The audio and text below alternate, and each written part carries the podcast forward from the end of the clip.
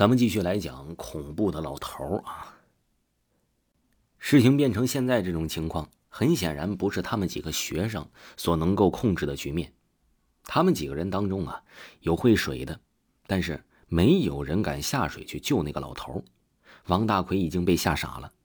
这个时候，有人提议赶紧回村里去找人，他们也没有别的办法，只能拖着王大奎急急忙忙的往村里走去。大概过了有半个小时吧，河边来了很多村民。王磊把事情的经过一五一十的都告诉了村民们。他指着老头的落水的地方说：“那个老头就是从这儿落下去的。”村民们一看，发现这儿并没有什么水迹，也没有王磊他们所说的血迹。天空已经开始昏暗下来，很多村民们已经开始陆陆续续的回家吃饭了。已经在河中搜寻半天的几个精壮的村民也从水里爬了上来，这一切都非常正常，没有找到那个老头，而且也没听说呀，这谁家有老头失踪了。这就算报警也没有用了，毕竟没有人失踪，村民们都回了村，这件事情也就不了了之了。几天之后，学校开学，王磊呢回到了学校。学校有寝室，王磊是住在这寝室里的。从开学的第一天，王磊就开始做关于那个老头的噩梦，像是鬼压床一样。他总能在半夜看到老头跪在自己的寝室的正中间，用血淋淋的头在锤击着地面，并不是磕头的那种，而是双手放在背后，弯腰狠狠的撞击地面。宿舍的地面铺了一层水泥，水泥地面已经被鲜血染红了一片。老头每撞击一下，都会发出一声响亮而且沉闷的声音。这一声声撞击，如同从地狱中发出来，令王磊的心脏也在跟着砰砰直跳。每一次将要醒来的那一瞬间，王磊会看见老头突然抬头看向王磊，嘴里往外涌着水。用着含糊不清的声音说道：“我好难受啊。”王磊已经被这个怪梦搞得神情恍惚了。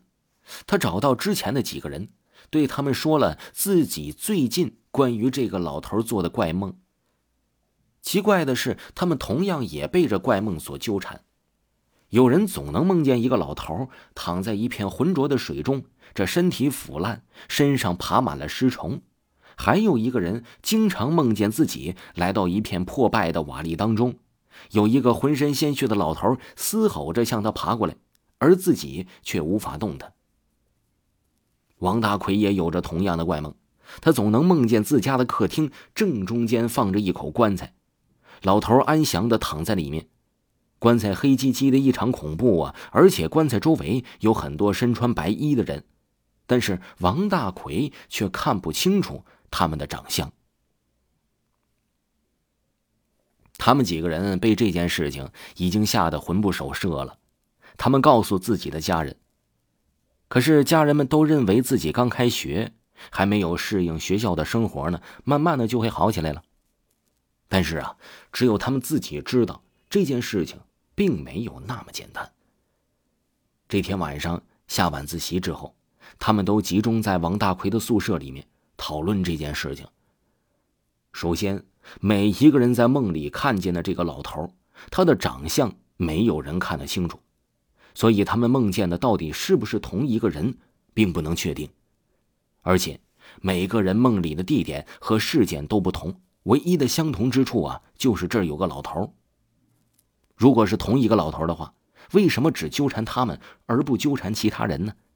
唯一的解释就是那天河边的老头不知道是活是死，更不敢想象那个老头究竟是不是人呢？也许是不干净的东西呢。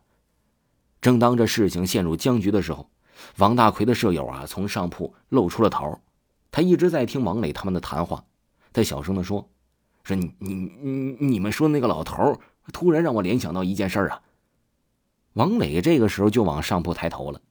看着王大奎的舍友说：“你想到什么事情了？是一个关于老头的事儿。兄弟，你具体说一下什么事儿？”王磊一边说，一边从口袋里掏出一支红旗，的香烟递给了他。他们都点燃了香烟。此时啊，这寝室已经是关闭了，只有他们的烟头像是萤火虫一样忽明忽暗，飞来飞去的。